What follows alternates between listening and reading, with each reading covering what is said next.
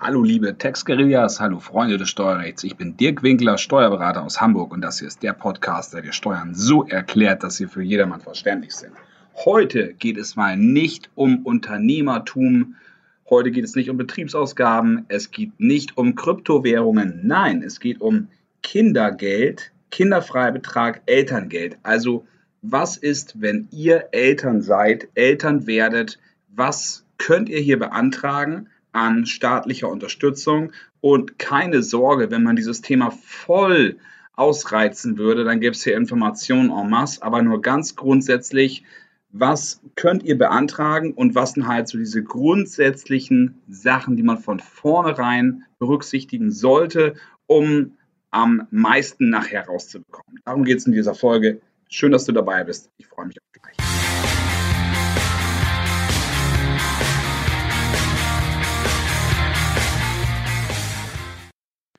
Hallo, schön, dass du dabei bist bei dieser Folge.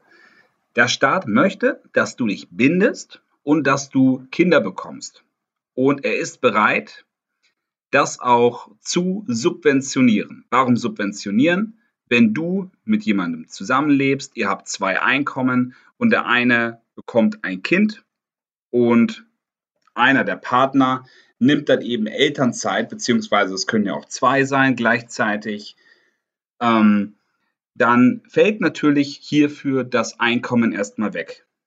Nicht jede Partnerschaft hat über ausreichend finanzielle Reserven, das Ganze einfach zu kompensieren. Sie sagen, gut, ich arbeite jetzt einfach mal ein Jahr nicht. Das ist bei den wenigsten so.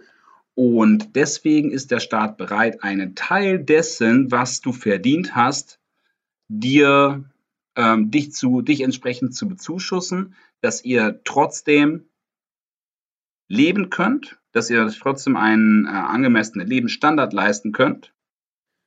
Und das passiert eben in Form von Kindergeld, Elterngeld, Kindergeld ähm, beziehungsweise Kinderfreibetrag. Warum ich sage beziehungsweise, komme ich gleich zu. Da gibt es Entlastungsbetrag für Alleinerziehende. Es gibt aber auch andere Sachen wie Baukindergeld und tatsächlich noch viele andere Zuschüsse beziehungsweise Steuererleichterungen und Zulagen. Und deswegen gehe ich auch nicht auf alles einzeln ein, weil das würde den Rahmen einer Podcast-Folge total sprengen. Sondern ich gehe einfach nur auf ein paar Themen ein. Kindergeld zum Beispiel ist ein fester Betrag, den bekommen die Eltern des Kindes und zwar von dem Monat der Geburt an, auf jeden Fall bis zum 18. Lebensjahr und darüber hinaus auch noch entweder bis zum 21. oder 25. Lebensjahr, wenn das Kind für einen Beruf ausgebildet wird oder arbeitslos ist. Wenn das Kind dann voll arbeitet, dann gibt es dieses Kindergeld nicht mehr.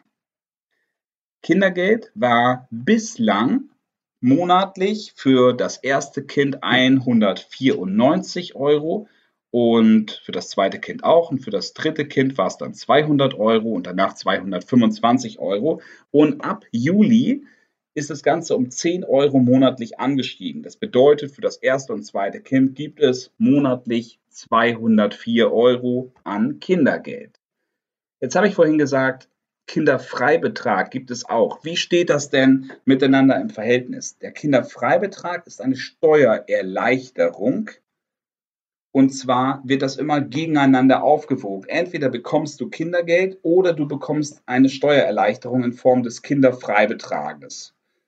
Das heißt Kinderfreibetrag, Betreuungs- und Ausbildungsfreibetrag. Ich glaube, das ist der komplette ähm, und hoffentlich jetzt auch ähm, vollkommen korrekte Ausdruck. Aber worum geht es denn dabei? Steuerfreibetrag bedeutet, du kannst diesen Betrag von deinem zu versteuernden Einkommen abziehen und was dann nachher noch übrig bleibt, ähm, das unterliegt der Steuer. Das heißt, ein niedrigerer Betrag wird der Steuer unterworfen.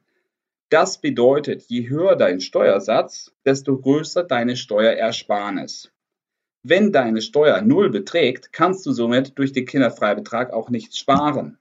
Wenn deine Steuer 42 Prozent beträgt, kannst du relativ viel sparen. Und zwar mehr als beim Kindergeld. Wenn der Kinderfreibetrag höher ist als das Kindergeld, bekommst du somit den Kinderfreibetrag, angerechnet und ansonsten bekommst du immer das Kindergeld. Bedeutet also, dass Leute mit einem höheren Einkommen auch noch mehr sparen können. Du musst dazu keinen Antrag stellen. Du musst lediglich, wenn du diesen Kinderfreibetrag bekommen möchtest, eine Steuererklärung abgeben. Das ist erforderlich, ansonsten kannst du es nicht bekommen.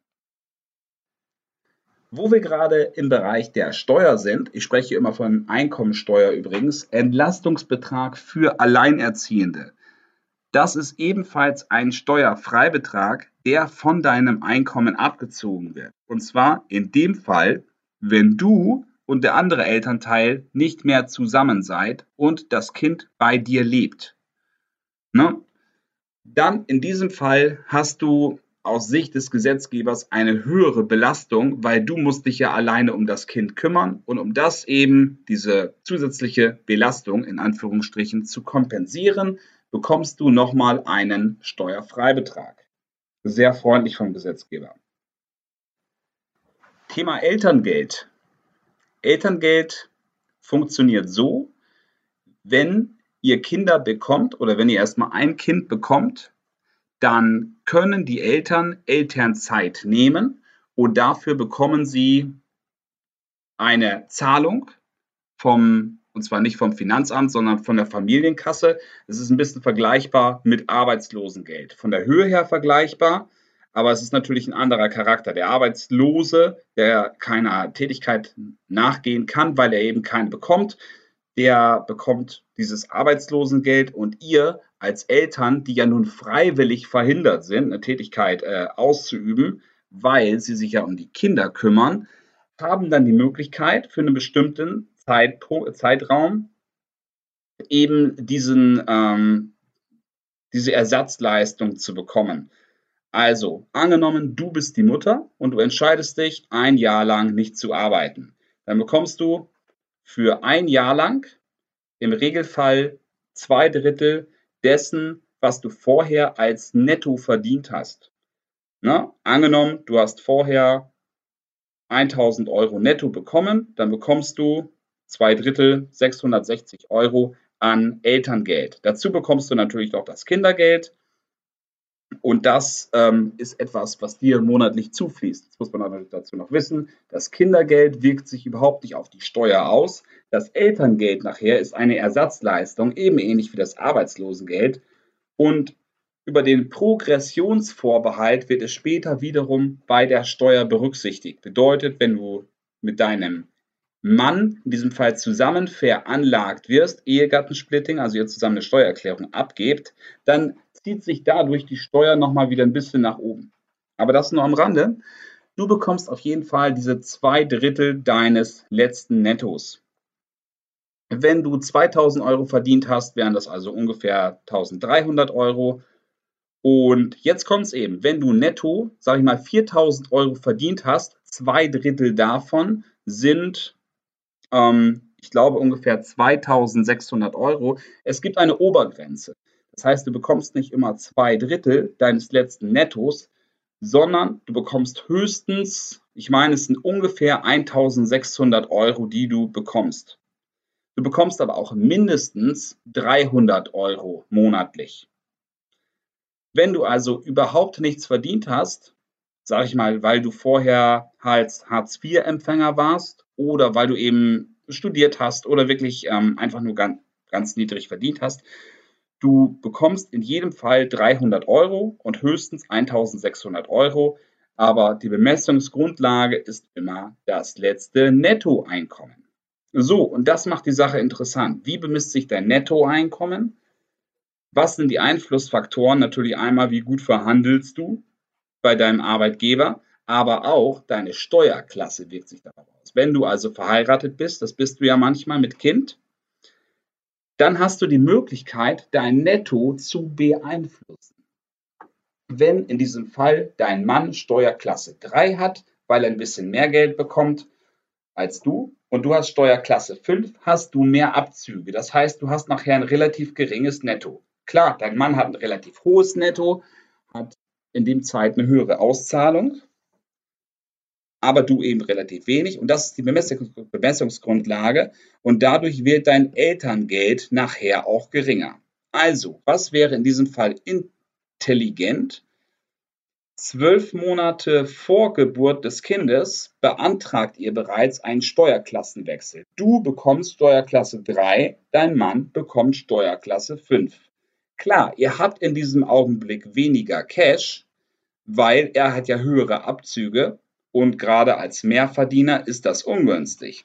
Aber ihr könnt ja nachher eine Steuererklärung abgeben, müsst ihr sogar, und würdet halt diese Differenz euch vom Finanzamt dann erstatten lassen.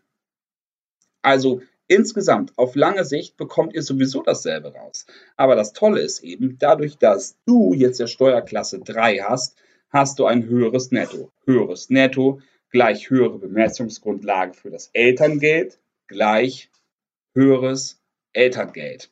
Und das macht die Sache natürlich jetzt wirklich interessant, dass man von vornherein, wenn das Kind in Planung ist, oder wenn ihr schwanger seid und es ist dann immer so, dass man das spätestens neun Monate vorher normalerweise absehen kann, dann sollte man agieren und die Steuerklassen wechseln.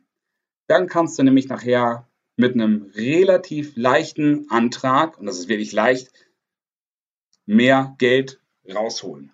Und es ist eben kein Nachteil dabei. Ihr solltet euch einfach nur sicher sein, wer von euch möchte zu Hause bleiben, wer möchte sich darum kümmern. Und wenn das klar ist, angenommen wie in diesem Fall, dass es die Frau macht, dann solltet ihr das entsprechend beantragen. So, dass ich jetzt nicht in eine äh, Gender- oder Gleichbehandlungsdiskussion reingezogen werde, das kann natürlich genauso gut anders aussehen. Ich möchte hier nur ein plastisches, plastisches Beispiel machen, wo ihr wirklich erkennt, worauf es mir nachher ankommt. Natürlich ist es vollkommen klar, man kann Elternzeit ausgewogen gestalten. Man kann das auch sehr gut verteilen, sodass man nachher nicht zwölf Monate hat, sondern tatsächlich zwei Monate länger Geld bekommt. Es gibt Elterngeld plus für Selbstständige, was es nicht alles gibt. Aber auf dieses Thema möchte ich eigentlich gar nicht eingehen, weil das macht die Sache nachher sehr kompliziert. Wichtig ist eben, dass ihr von vornherein antizipiert, wie viel ihr später rausbekommen könnt. Na, also setzt euch nicht erst mit dem Elterngeld auseinander, wenn das Kind geboren wurde. Da müsst ihr euch schon noch mit genug auseinandersetzen, sondern bereits, wenn ihr, wenn ihr das Ganze plant. Und diesen Antrag auf Elterngeld macht das auch relativ zeitnah nach der Geburt. Ich glaube, da gibt es auch Formerfordernisse. Tatsächlich wollt ihr natürlich auch relativ schnell das Geld ausbezahlt bekommen. Ich meine, es gibt auch nur einen Auszahlungstermin im Monat. Deswegen, wenn alles feststeht, alle Daten klar sind, also Geburtsdatum etc., dann macht sofort diesen Alltag, äh, diesen, diesen Antrag fertig. Ich weiß, der Alltag ist dann überhaupt nicht mehr existent. Man hat auch viele andere Sachen zu tun, aber nehmt euch zwischendurch mal die ein, zwei Stunden und schickt sofort diesen Antrag ab. Macht keinen Spaß, aber Geld bekommen, das macht Spaß. In dem Sinne wünsche ich euch, wenn ihr euch hier wiedergefunden habt alles Glück der Welt mit eurem Nachwuchs und gutes Gelingen bei diesen Antragen, Anträgen. Und wenn ihr noch Fragen habt, schreibt mir einfach eine Mail. Einen schönen Tag, bis zur nächsten Folge. Alles Gute, ciao.